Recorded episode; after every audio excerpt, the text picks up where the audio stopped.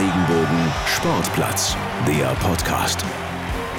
Und es ist Folge 30. Mein lieber Mann, 30 Jahre sind wir alt. Naja, okay, fast. Schönen guten Tag, mein Name ist Francesco Romano und mit mir Markus Schulze. Wunderschönen guten Tag, hallo. Ja, Markus, es ist einiges passiert in der letzten Woche. Die Dynamik vom letzten Wochenende, die trägt uns immer noch. Also es ist immer noch Diskussionsthema Nummer eins im Fußball. Die Anfeindung gegenüber Dietmar Hopp. Richtig, man kommt nicht drum herum. Überall, wo man jetzt schaut, überall, was man liest, überall, was man auf den Smartphones hat, Dietmar Hopp, das eine Thema. Aber es ist auch wichtig. Und es ist wichtig, dass ihr auch wisst, um was geht's da eigentlich. Und deswegen sind wir da und wir führen euch da jetzt mal durch und sagen euch, um was es geht. Und jetzt starten unsere Highlights. Ja, und neben dem, dass wir euch aufklären, was steckt eigentlich dahinter, hinter diesen Schmähplakaten gegenüber Dietmar Hopp, gegen diesen Fanprotesten, die auch in Berlin und in Hannover stattgefunden haben. Da haben wir auch noch ein Interview für euch. Und zwar haben wir mit den Geschäftsführern der TSG Hoffenheim gesprochen auf einer Pressekonferenz mit Frank Briel und Dr. Peter Görlich. Und Peter Görlich, der hatte einen Vorschlag. Der wünscht sich nämlich konstruktive Fankritik mit tollen Aktionen, mit kreativen Aktionen. Und die sollten zum Beispiel so aussehen wie 2012. Da hatten sich ja die Fans gegen die Sitzplätze im Stadion ausgesprochen. Und da waren sie total kreativ, ohne ein Symbol zu brauchen oder eine Person zu missbrauchen. Indem sie den Slogan geprägt haben, sitzen für den Arsch. Total witzig, für jeden verständlich, keinen angegriffen, jeder wusste, um was es geht und sie hatten damit Erfolg. Und dann haben wir auch noch was anderes für euch vorbereitet. Wir haben einen kleinen Schnipsel mitgebracht von Karim Bellarabi, der war ja gestern aktiv im DFB-Pokal und wurde gefragt von einem Journalisten, was haben Sie gedacht, als der Ball im Tor war? Um was die Antwort darauf war, das hört ihr später bei uns. Die Sportplatz Sportnews. Ja, Markus, wir haben es schon oft genug angepriesen, angeteased. Um was geht es jetzt eigentlich? Es geht um die Ereignisse vom letzten Samstag in Sinsheim. Speziell in Sinsheim, weil da hat ja das ganze ja, Phänomen, äh, diese furchtbare Aktion hat ja da angefangen. Ganz kurz gesagt, die TSG Hoffenheim hat gegen den FC Bayern gespielt, Samstag 15.30 Uhr. Endstand 0-6 aus Sicht der TSG, aber das Sportliche ist in den Hintergrund gerückt. Francesco, du warst im Stadion, erzähl uns mal ein bisschen, was ist da passiert? Ja, es war ähm, ab der 60. Minute circa. Da haben, nee, es hat ja schon in der Halbzeit angefangen. Da hatten die äh, ganzen, der ganze Bayern-Block hatte so Doppelhalter hochgehalten. Und da hast du schon gemerkt, okay, irgendwas passiert jetzt gleich. Ne? Die Mannschaften kamen nach der Pause wieder auf den Rasen und dann gab es erstmal eine riesige Pyroshow. Da haben alle gedacht, so, ah ja, okay, 120 Jahre FC Bayern, lasse mal feiern, macht mal. Und auf einmal so, ich glaube, es war so um die 60., 65. Äh, Minute herum und da kamen dann ähm, ja, gleich drei Plakate untereinander. Und äh, wir sagen euch natürlich, was drauf stand. Also ganz oben stand ähm, alles beim Alten, in der Mitte der DFB bricht sein Wort und ganz unten stand Hopp bleibt ein Hurensohn. Und diese Plakate, die haben wir ja schon zu Genüge gesehen, immer wieder. Das, das zieht sich ja schon seit Jahren. Und daraufhin hat der Schiedsrichter das Spiel unterbrochen, hat gewartet, bis die ganzen Banner weggingen. Die Banner gingen aber nicht weg. Hansi Flick, der Trainer vom FC Bayern, ist da mit wedelnden Armen in die Kurve gerannt. Hassan Salihamidzic hinterher, die ganze Mannschaft hinterher, nimmt das Plakat runter. Und irgendwann haben sie es auch weggenommen. Dann ging das Spiel erstmal weiter. Das Ganze circa hm, acht Minuten. Und dann ging es auf der anderen Seite dieses Fanblocks, kam schon wieder ein, ähm, äh, ich weiß nicht mehr genau, ich habe es nicht mehr im Kopf, aber auch natürlich wieder Hopp und Hurensohn war natürlich schon wieder zu sehen. Und dann hat Schiedsrichter gesagt, Schiedsrichter Ding hat gesagt, Abfahrt in die Kabine. Dann gab es ganz viele Diskussionen in der Kabine. Wir selbst auf der Pressetribüne, wir wussten ja auch nicht, was abgeht. War das Spiel schon abgebrochen? War es unterbrochen? Geht's weiter? Kommen die Mannschaften nochmal raus? TSG-Cheftrainer Alfred Schreuder hat ja eine Woche davor gesagt, bei Gladbach, da gab es ja mal wieder ein Hauptplakat im Fadenkreuz, dass sie abbrechen werden, dass sie vom Spielfeld gehen werden, wenn das nochmal passiert. Deswegen dachten viele, ja, okay, der Käse ist durch, wir können fast schon nach Hause gehen. Ne? Und ähm, es kam aber anders. Die beiden Mannschaften kamen zurück nach langen Diskussionen, nachdem haben sich ja untereinander verständigt. Karl-Heinz Rummenigge war unten mit dabei, ähm, Olli Kahn war mit dabei, Dietmar Hopp war auch mit dabei. Ähm, die Geschäftsführer waren mit dabei von Hoffenheim, Görlich und Briel. Und dann sind die Mannschaften zurück aufs Feld gekommen und haben sich den Ball einfach nur hin und her geschoben, ganz locker hochgehalten, ein paar Ehrenrunden gedreht, ähm, haben sich unterhalten, auch mit dem Schiedsrichter. Und was ich wunderschön fand am Seitenrand, Karl-Heinz Rummenigge und Dietmar Hopp zusammen nebeneinander und haben sich das Ganze angeschaut und haben Applaus gegeben. Die ganzen Fans, die Hoffenheimer Fans haben applaudiert, haben pro Hopp Sprechchöre angestimmt. Es war eine wirklich eine komische, aber trotzdem eine positive und tolle Stimmung auf einmal im Stadion, nachdem es so finster war. Und nach dem Spiel sind dann die beiden Mannschaften mit Hopp, mit äh, Olli Kahn, mit Karl-Heinz Rummenigge ähm, vor die Hoffenheimer Südkurve gegangen und dann gab es nochmal Applaus. Also waren dann am Ende trotzdem noch tolle Szenen.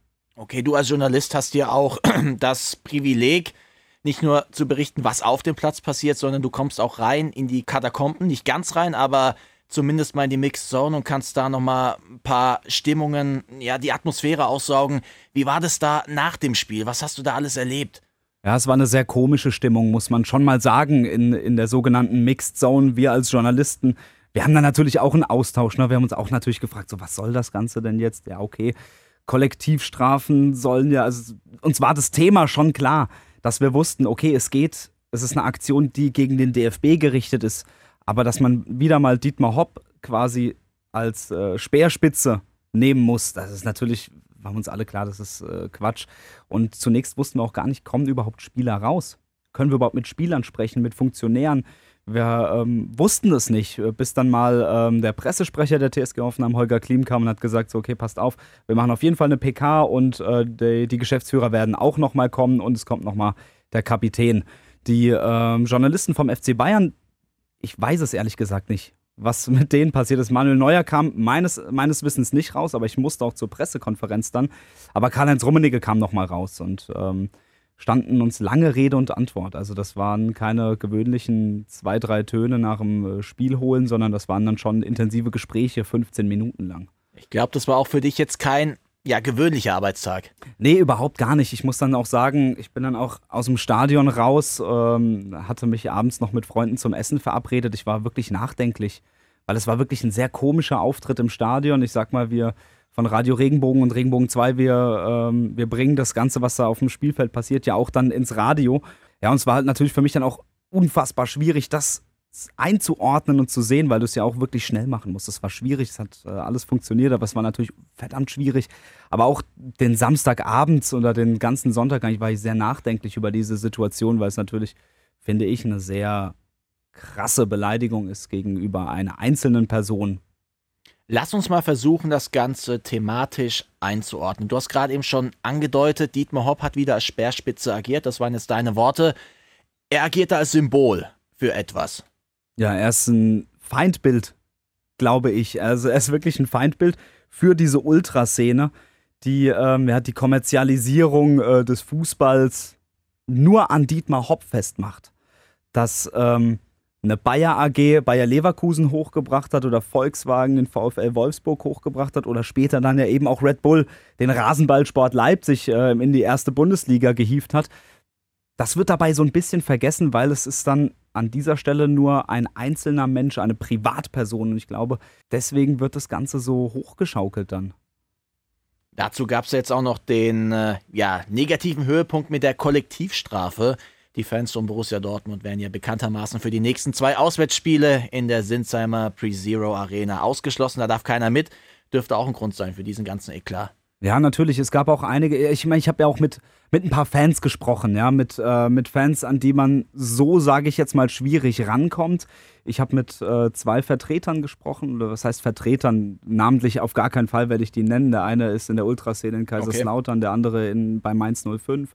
Mit denen habe ich mich auch ein bisschen unterhalten. Da kamen auch äh, solche Sachen wie, das Problem mit Dietmar Hopp wäre seitens der TSG Hoffenheim hausgemacht hausgemacht in dem Sinne, dass man eben das Ganze nicht ignoriert hat, dass man Dietmar Hopp beleidigt hat, sondern dahinterher war, diese Leute dann zu bestrafen. Oder ich meine, du kannst dich auch noch erinnern, die Beschallung der Dortmund-Fans, dass sie eben nichts mehr sagen, weil es so weh tut in den Ohren. Das ist ja eigentlich im Prinzip auch kein Mittel. Was ich jetzt allerdings, ich will das nicht verteidigen, auf gar keinen Fall, aber ich will nur sagen, dass ich, ja, das ist verständlich, dass es sich hochschaukelt. Du hast es ja auch gerade gesagt, es war jetzt nicht nur in Hoffenheim, sondern es hat man auch gesehen in Berlin, bei Union Berlin. Bei Hannover 96 gegen Kiel, genau dasselbe. Ich glaube, daran sieht man, dass jetzt Dietmar Hopp durchaus als Symbol agiert, aber da hinten dran noch was viel Größeres steht. Weil Hopp war ja nicht persönlich in den Stadien zugegen, als da protestiert worden ist.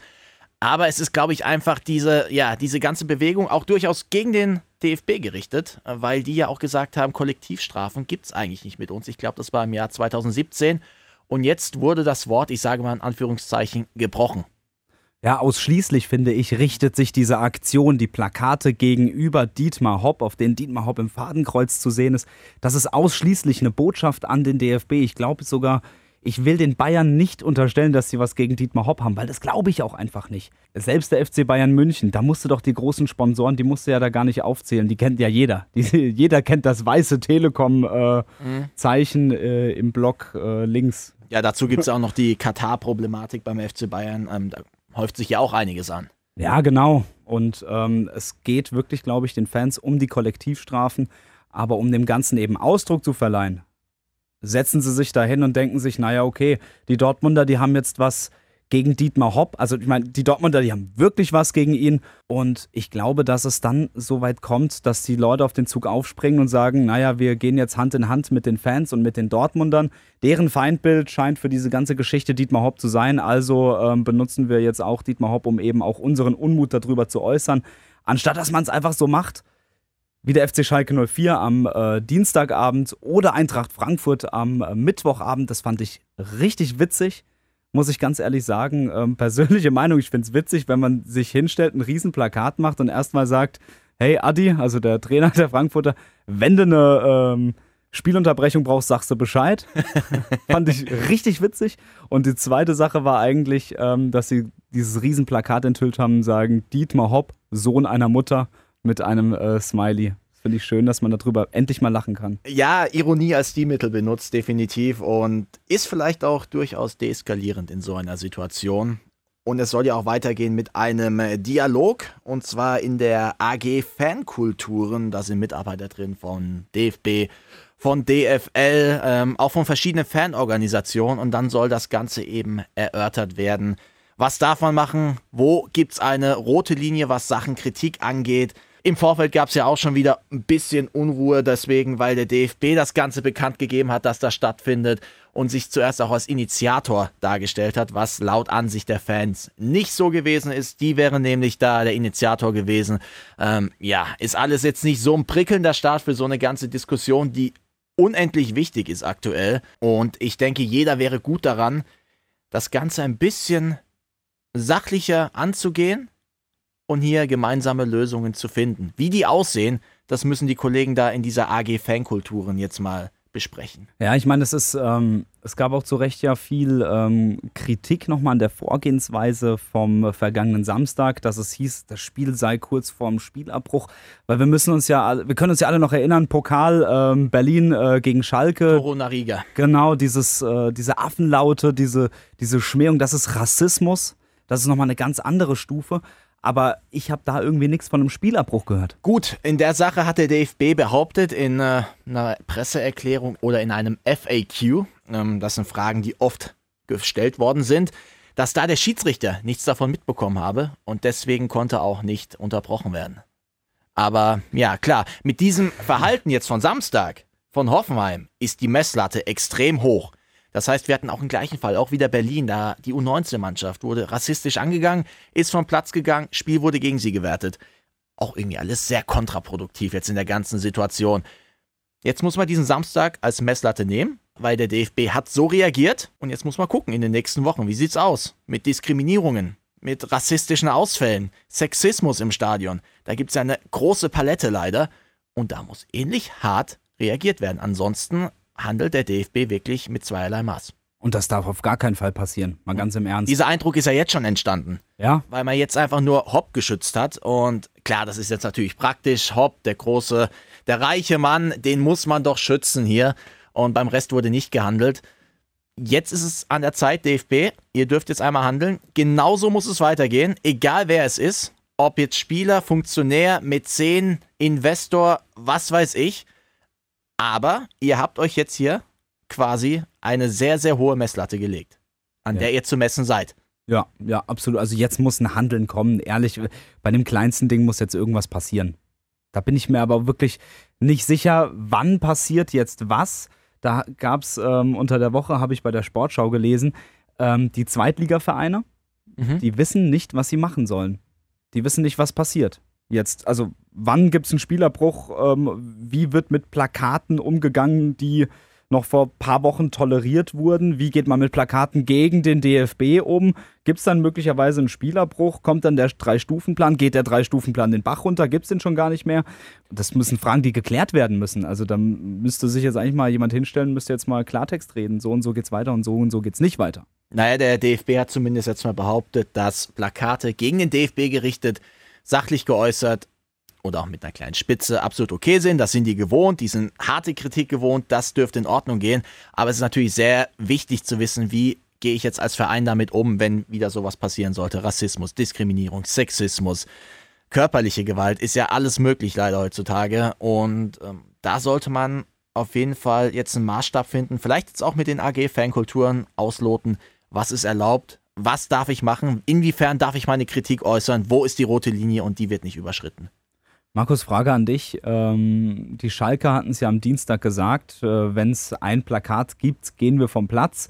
Ähm, es gab kein zu krasses Plakat, es war alles über der Gürtellinie. Ähm, Frage an dich, meinst du, es gibt jetzt am Wochenende den ersten Spielabbruch? Ich bin echt gespannt, was jetzt noch passiert. Ich hoffe einfach, dass es ruhig bleibt. Das wäre natürlich das Beste, wenn einfach sowas gar nicht mehr aufkommen würde. Aber jetzt haben wir natürlich das Spiel TSG Hoffenheim bei Schalke 04 am Wochenende. Schauen wir mal. Naja, es wird nichts passieren, bin ich mir relativ sicher. Die Schalker wollen da nicht eskalieren, die wollen eher deeskalieren, haben sie auch gezeigt. Von daher glaube ich nicht, dass bei dem Spiel da irgendwas passiert. Ähm, es bleibt abzuwarten, wirklich. Ähm, wir können jetzt viel spekulieren. Ähm, ich glaube, es gibt keinen Spielerbruch am Wochenende. Aber es wird natürlich interessant sein, weil ähm, die TSG Hoffenheim muss am 34. Spieltag in den Signal Iduna Park nach Dortmund. Oh, das ist äh, sehr, sehr brisant, definitiv. Da geht es sportlich vielleicht noch um sehr, sehr viel und es geht noch um andere Sachen.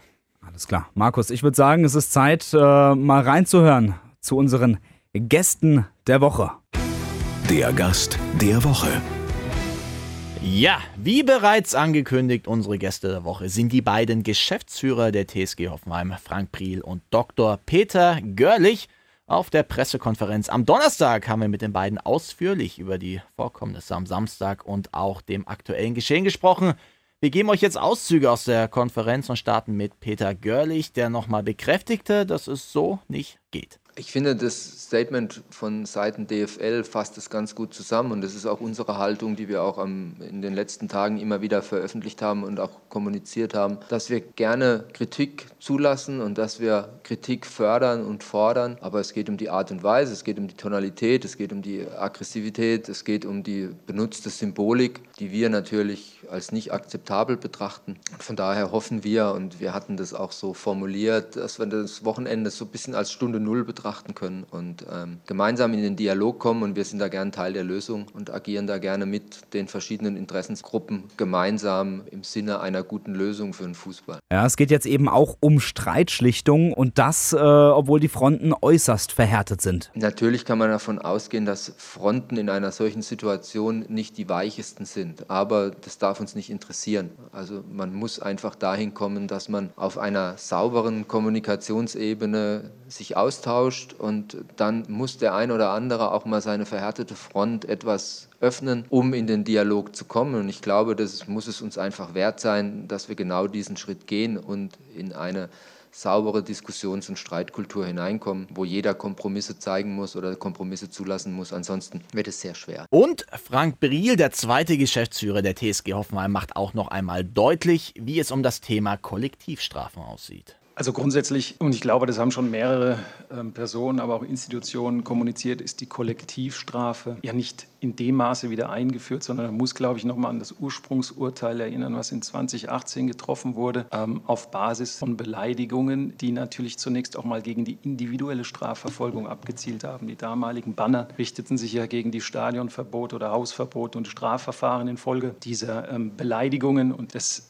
zum Ausdruck gebrachten Hasses. Ähm, von daher ist das Thema Kollektivstrafe, und so habe ich das DFB-Sportgericht verstanden, ähm, die Verbände, aber auch die DFL und auch wir als Ligateilnehmer ist immer das letzte Mittel der Wahl. Und ähm, man muss durchaus auch die Frage stellen, ob die Symbolik und die Form des Protestes und der Meinungsfreiheit, die wir ja ähm, nie in Abrede gestellt haben und die wir auch als normalen Willensbildungsprozess in einer Demokratie anerkennen und sehen. Aber ob die Form, die Aggression und das Maß mit dem dieser Protest zum Ausdruck gebracht wurde. In den letzten Jahren, und das ist ja nicht nur 2018 gewesen oder das ist äh, jetzt nicht nur am Wochenende der Fall gewesen, sondern das ist ein seit zwölf Jahren schwelender Prozess. Und wir haben jetzt einen Punkt erreicht, wir haben mal Stunde Null es beschrieben, ähm, an dem wir uns einfach alle wieder gemeinsam mal ähm, fokussieren und auch kalibrieren müssen, ob diese Intensität und die Form das ist, was unsere Zivilgesellschaft ausmacht. Ja, und deswegen möchten die Hoffenheimer in den Dialog treten und zwar mit allen Parteien. Man muss und will diesen Dialog suchen. Es, es geht darum, einfach diese Perspektiven ähm, nochmal wechselseitig zu beleuchten und ähm, es bringt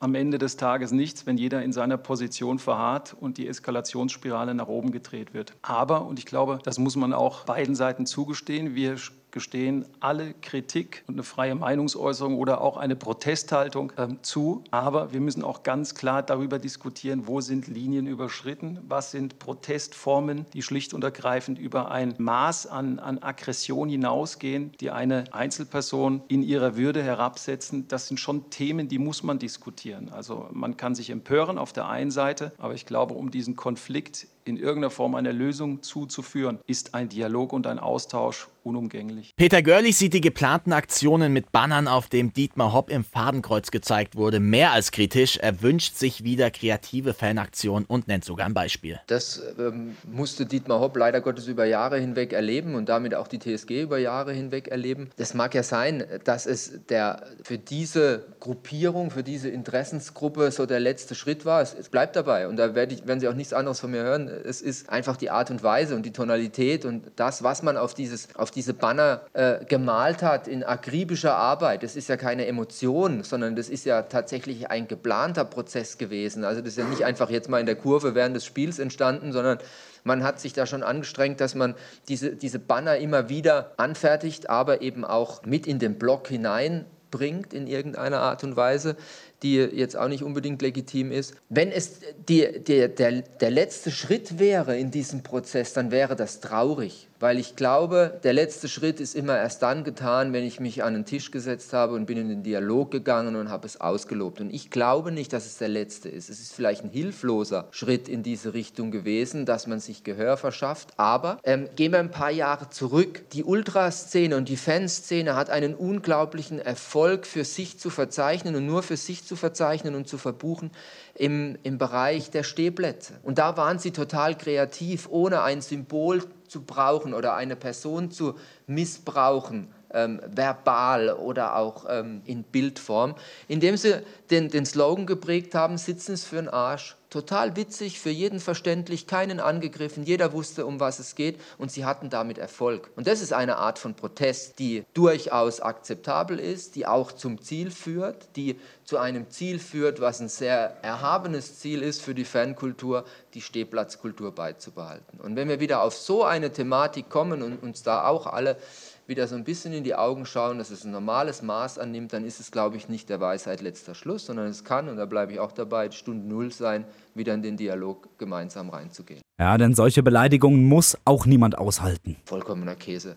Sowas braucht niemand auszuhalten, sowas muss niemand aushalten und sowas braucht auch niemand zu ignorieren, wenn ich über Jahre hinweg gezielt und geplant beleidigt wäre, werde und auch wenn das die, die Tonalität der Interessensgruppe ist, dass ich sage, okay, das ist ja nur ein Symbol. Man kann andere Themen und ich habe das Sitzen ist für den Arsch, gefällt mir gerade ganz gut, deshalb sage ich es nochmal. Man kann darüber hinaus auch die, den Protest gegen die Montagsspiele nochmal verwenden. Das, das war eine ähnliche kreative Form äh, des Protestes, die letzten Endes auch zu einer Entscheidung innerhalb des, des Ligaverbandes der DFL geführt hat, eben diese Montagsspiele abzuschaffen im kommenden Rechtezyklus. Also es gibt gute Formen, es gibt intelligente, kreative Formen.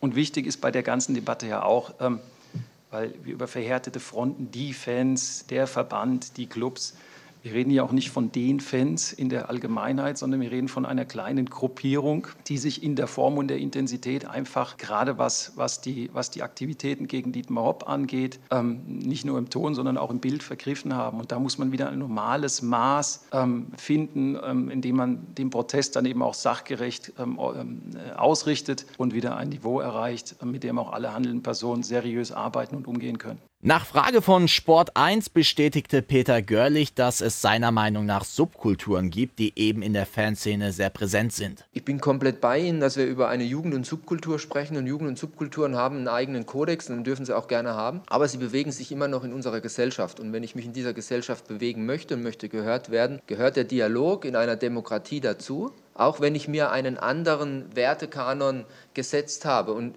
wir möchten, ich glaube, da kann ich für, für uns alle sprechen, wir möchten da nicht den Kopf in den Sand stecken, sondern wir müssen gemeinsam mit Verbänden, mit Vereinen in einer ähm, tatsächlich abgestimmten Thematik in ganz verschiedenen Gesprächskreisen. Ich halte auch nichts davon, dass es eine große Elefantenrunde oder irgendetwas gibt. Es wird ganz viel Arbeit, Projektarbeit erforderlich sein in den einzelnen Vereinen, gemeinsam mit ihren Fernbeauftragten, aber eben auch gemeinsam mit DFL und DFB, also diese hoheitlichen Instanzen müssen mit hinein und wir müssen uns aufeinander zubewegen. Und ich glaube, dass es ja nicht nur der 16- bis 22-Jährige ist, sondern da gibt es durchaus auch sehr differenzierte Meinungen dazu, die ich auch erleben durfte in der ARD-Sendung am Dienstag, dass es da durchaus Personen gibt, mit denen du auf einer Ebene diskutierst, die jetzt nicht, und das möchte ich gar niemandem unterstellen, aber man könnte es annehmen, in so eine Chaos-Situation reingehen. Und wir müssen uns diese Personen raus ähm, picken und die dürfen sich auch gerne Personen rauspicken, mit denen sie gerne reden würden. Aber wir müssen es einfach versuchen, das sind wir dem Fußball wert, weil das ist ja das, was wir lieben, warum wir alle auf den Sportplatz gehen. Also die gehen hin, weil sie in irgendeiner Art und Weise Aufmerksamkeit erzeugen wollen. Wir finden es einfach super, dieses Spiel, und dieses Spiel ist es wert, dass wir da intensiv daran arbeiten und tatsächlich auch Aspekte der Fankultur beibehalten. Und nicht klein Bein geben. Schon seit dem Aufstieg der TSG Hoffenheim in die zweite Liga mussten die Kraichgauer mit Anfeindungen leben und auch mit persönlichen Beleidigungen gegenüber Dietmar Hopp. Frank Briel hat dafür deutliche Worte. Wenn es nicht gelingt, diese Spirale der Eskalation in einer konstruktiven, dialogischen Form aufzuarbeiten, und, ähm, aber dennoch muss das das Mittel der Wahl sein, denn man muss die Perspektiven verstehen, die wechselseitigen Perspektiven verstehen, um an einer Lösung zu arbeiten. Aber natürlich bleiben Straftaten Straftaten. Das ist im Straßenverkehr so, das ist im öffentlichen Leben so, das ist auch im Stadion so. Und am Ende des Tages, ähm, wenn wir alle das das, das, das Lösungssetup hätten, um dieser, dieser Problematik und dieser Entwicklung. Und auch das bitte ist, ist wichtig zu verstehen. Ähm, das ist, und das will ich nicht bagatellisieren, aber es ist ein kleiner Teil einer gesamten Fanszene und es gibt ähm, durchaus auch Fanvertreter der Ultragruppierung, die die Form und den Ausdruck des Protestes mehr als kritisch betrachten. Und ich glaube, diese Diskussion, diese Debatte, auch das, was das vergangene Wochenende und da, davor, also auch in, in Gladbach zumindest äh, äh, war das unsere persönliche Erfahrung, ausgelöst wurde, auch eine gesellschaftliche Debatte, dass andere Fangruppierungen Position beziehen, eine Haltung einnehmen, sich gegen diese ähm, Protestfans ähm, äh, äh, positionieren und auch artikulieren. Das ist eine Form, die gab es meines Erachtens in den letzten Jahren in dieser Intensität nicht. Wir, ich registriere oder wir registrieren jetzt, dass wir dass wir eine gewisse Sensibilität, Sensitivität in der Gesellschaft, auch in der Fußballgesellschaft wahrnehmen oder erkennen, dass viele spüren und äh, mit dem letzten Samstag auch erkannt haben, ähm, so kann es nicht weitergehen. Wir, natürlich, wir in der Rolle der TSG Hoffenheim haben diese Anfeindung über Jahre, Jahrzehnte begleitet, mitbekommen. Und äh, Dietmar Hopp hat sich dann auch berechtigterweise dagegen gewehrt, ja, weil er in dem Kontext auch äh, schutzlos ausgeliefert war.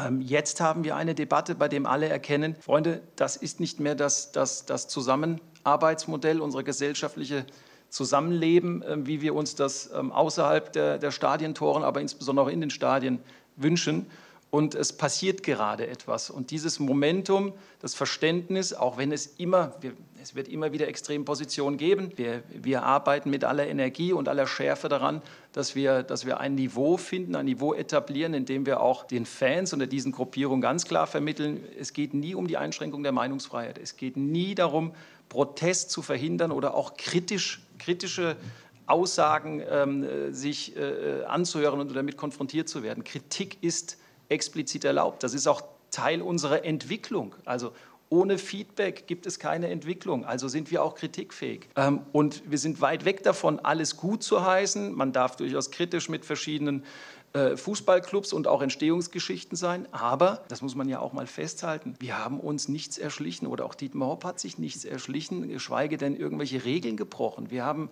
nach Recht und Gesetz, nach Statuten gearbeitet und sind den sportlichen Weg gegangen mit einer wirtschaftlichen Unterstützung, das ist richtig. Aber, und das ist natürlich auch eine breite ähm, Debatte, die zu führen ist, Dietmar Hopp quasi als die Speerspitze der Kommerzialisierung zu, zu, zu opfern oder zu diskreditieren, ist natürlich populär, weil er als Einzelperson so ein bisschen der Sündenbock und das Feindbild, das Gesicht eines aus, aus Sicht dieser, dieser Szenen ähm, darstellt. Andere Konstellationen, ähm, auch Ausnahmegenehmigungen der, von der 50 plus 1, äh, die Kollegen in Leverkusen, Wolfsburg oder auch Kollegen in Leipzig, da ist das natürlich gewissermaßen hinter Strukturen, äh, äh, ich möchte nicht sagen versteckt, aber es gibt keine, keine direkte Einzelperson, die da so ins, ins, ins, ins Licht oder auch in dem Fall ins Fadenkreuz genommen wird. Und das ist einfach, Kind, richtig, Kind auch. Das sind einfach Entwicklungen, ähm, die uns nicht nur erschrecken, sondern die uns alarmieren.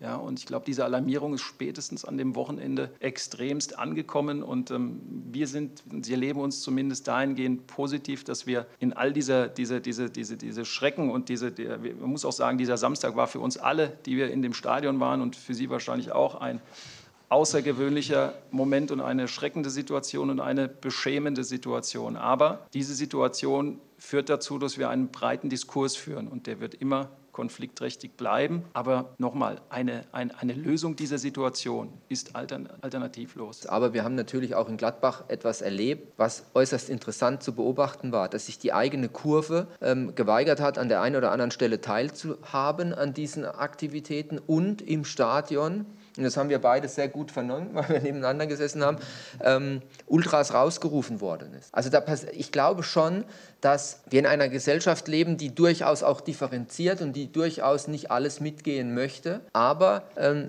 das hatte ich mal am Samstag so kurz so, so gegenüber dem Herrn Glenn nochmal gesagt, so dieses empört euch. Also ich glaube, wir müssen auch nicht nur diese, diese kleine, vor diesen kleinen Gruppierungen zurückschrecken und sagen, das interessiert uns nicht. Wir haben ja auch gemeinsam eine Position, die wir durchaus an den Tag legen dürfen und die wir durch, durchaus ähm, auch nutzen dürfen, um diese Tendenzen abzuwehren. Also wir können uns ja auch gemeinsam orientieren. Der Fan, ja, den ich jetzt mal trennen darf zwischen Fan und Ultra. Wir haben ja auch Möglichkeiten.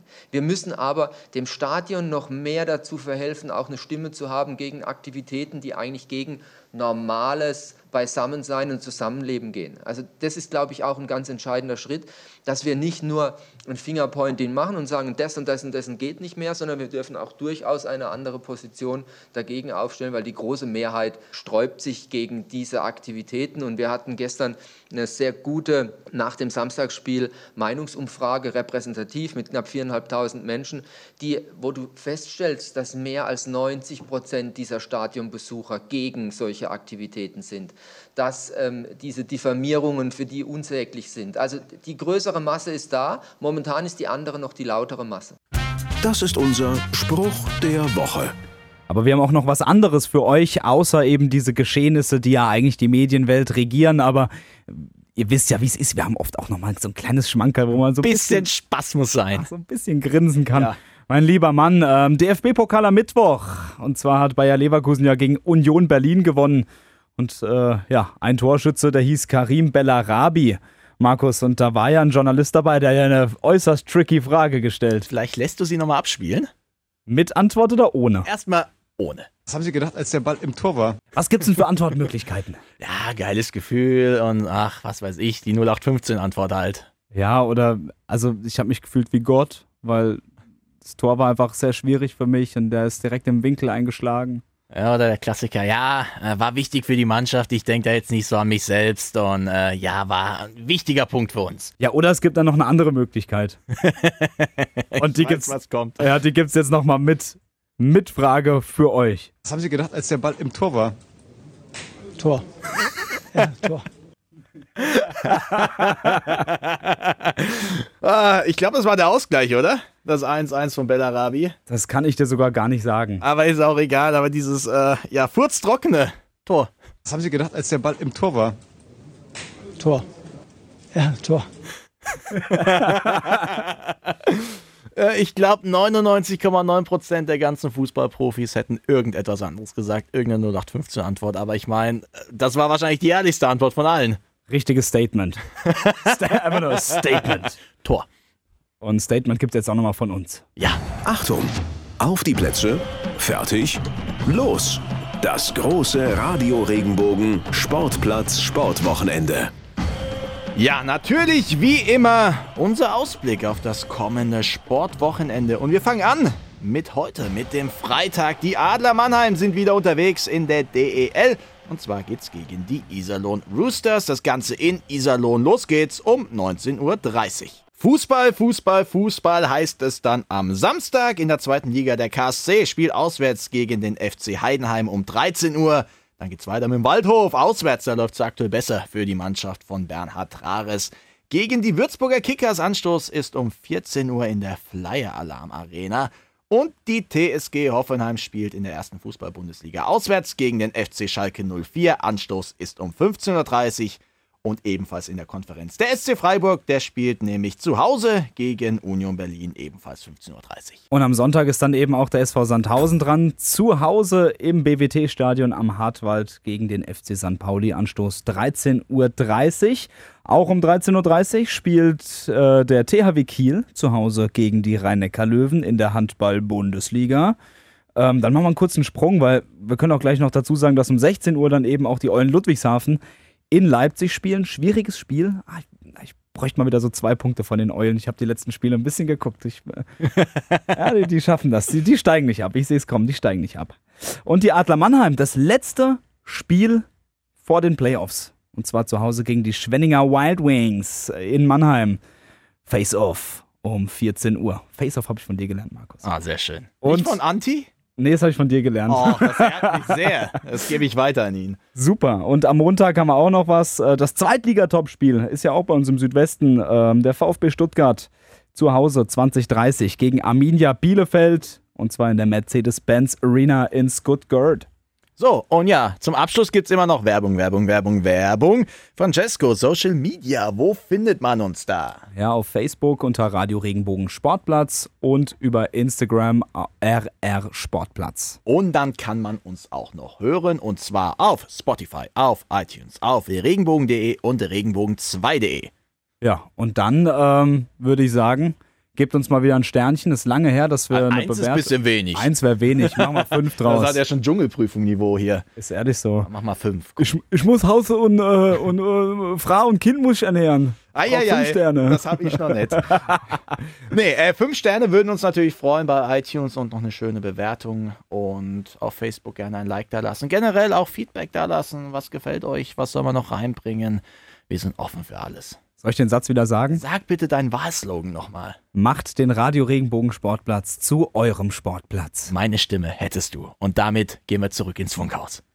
Liken, bewerten, weiterempfehlen. Radio Regenbogen Sportplatz. Der Podcast. Wenn dir der Podcast gefallen hat, bewerte ihn bitte auf iTunes und schreib vielleicht einen Kommentar. Das hilft uns sichtbarer zu sein und den Podcast bekannter zu machen. Dankeschön.